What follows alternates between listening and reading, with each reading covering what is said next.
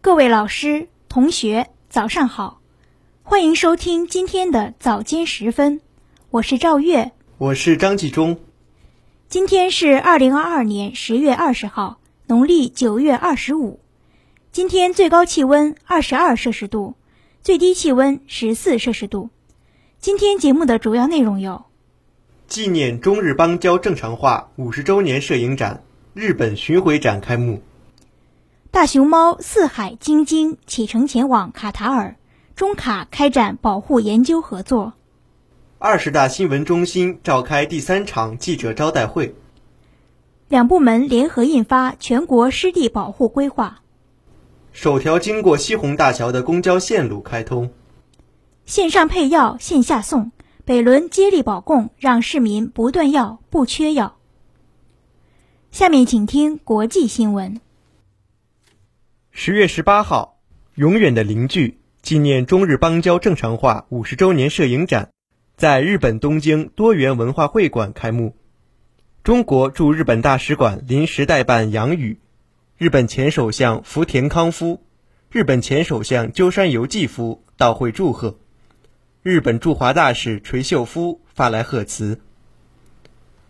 本次展览是今年六月在北京举行的“永远的邻居”纪念中日邦交正常化五十周年摄影展的日本巡回展。展览以民间交往为主线，以“永远的邻居”为主题。反映了两国各界期待中日世代友好的心声。杨宇在开幕式贺词中表示：“中日作为搬不走的邻居，和平友好、合作共赢是我们唯一正确选择。重温和平友好初心，汲取历史经验启示，坚持中日四个政治文件原则精神，以两国领导人重要共识为指引，缔造一个更加成熟稳定的中日关系。”是时代赋予我们义不容辞的共同使命。鸠山由纪夫表示，日中两国不仅是搬不走的邻居，也是不想搬的邻居，是永远的邻居。五十年来，正是在两国政治家及大量民间友好人士的共同努力下，才成就了今天两国的和平友好。民间友好力量是两国友好关系不可缺失的重要粘合剂。期待未来五十年日中关系在大家共同努力下越来越好。十月十八号，载着大熊猫四海晶晶的车队缓缓驶出位于四川的中国大熊猫保护研究中心雅安基地。这两只大熊猫将乘坐专机前往卡塔尔。此次中卡开展大熊猫保护研究合作，也是我国与中东地区开展的首例大熊猫合作。为保证两只大熊猫顺利开展新生活，中卡双方均做了充分准备。一个多月前，中国大熊猫保护研究中心对这两只大熊猫实施了隔离检疫和体检。目前，两只大熊猫健康状况良好。中方还多次派专家团赴卡塔尔对场馆进行现场指导和实地评估，协助卡方组建了专业的大熊猫饲养管理团队。并完成大熊猫主食竹的供应保障，为陪伴和帮助大熊猫适应新环境，中国大熊猫保护研究中心派出了经验丰富的饲养师和兽医专家随机前往。下面请听国内新闻。十月十九号，中国共产党第二十次全国代表大会新闻中心举办第三记者招待会。中央政法委副秘书长尹柏，最高人民法院党组副书记、分管日常工作的副院长、一级大法官贺荣，最高人民检察院党组副书记、分管日常工作的副检察长、一级大检察官童建明，公安部党委委员、副部长、国家移民管理局党组书记、局长徐甘露，司法部党组成员、副部长左立，围绕。坚持以习近平法治思想为指引，努力建设更高水平的法治中国主题与记者交流，并回答记者提问。中央政法委副秘书长尹柏表示，习近平总书记在党的二十大开幕会上的报告中，二十三次提到了法治，这充分体现了党中央对法治工作的高度重视。接着，他从习近平法治思想为发展马克思主义法治理论做出原创性贡献。习近平法治思想推动法治中国建设开创新局面，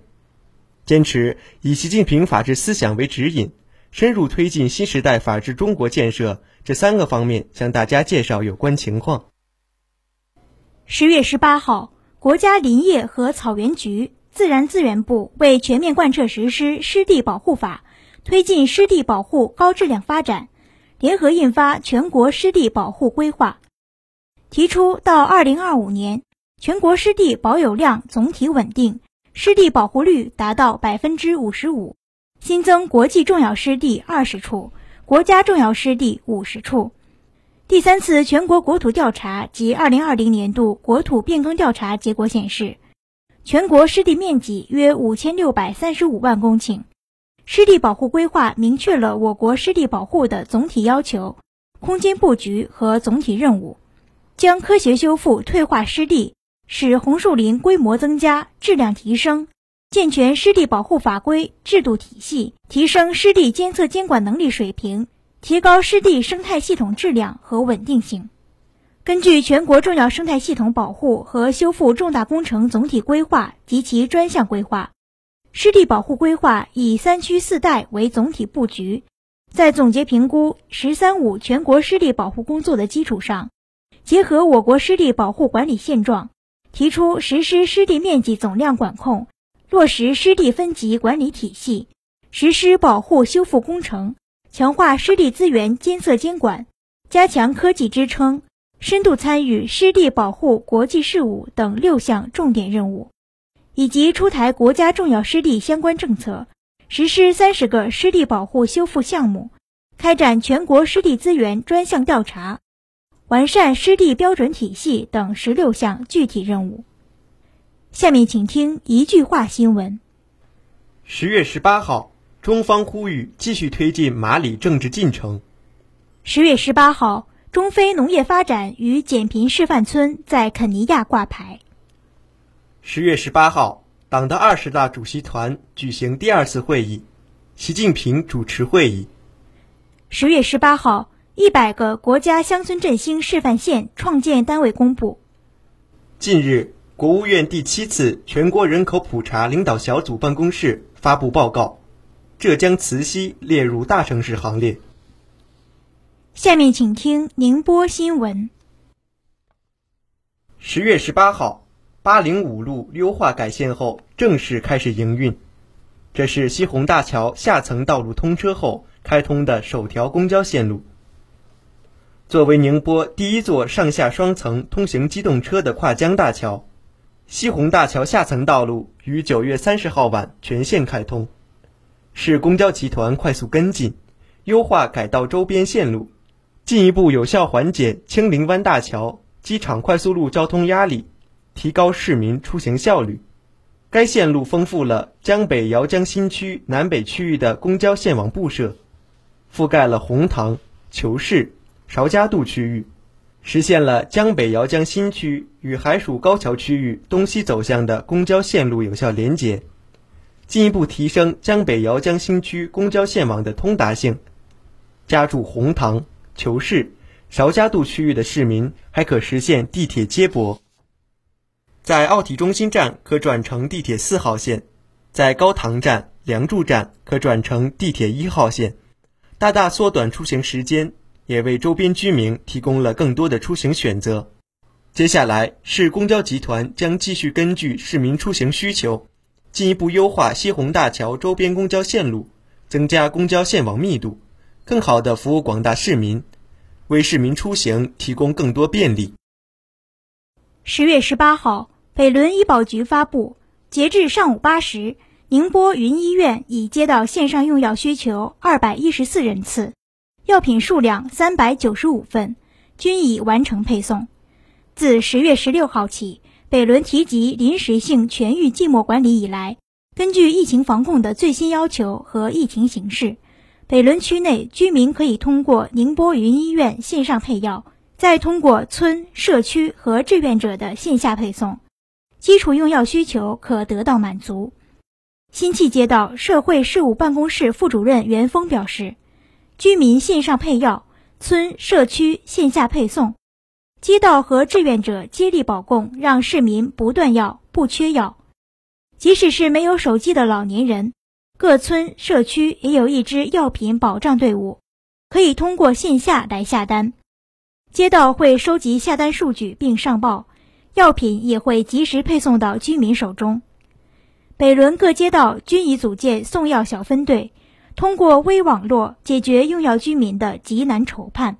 截至下午四点，北仑全区九家公立医疗机构开展线上问诊，静默期间累计服务两百余人次。这里是 FM 幺零零点五宁波大学广播台。以上是今天早间时分的全部内容。本次节目是由王莹莹为您编辑。赵月、张继忠为您播报的，感谢收听，欢迎您继续收听本台其他时段的节目。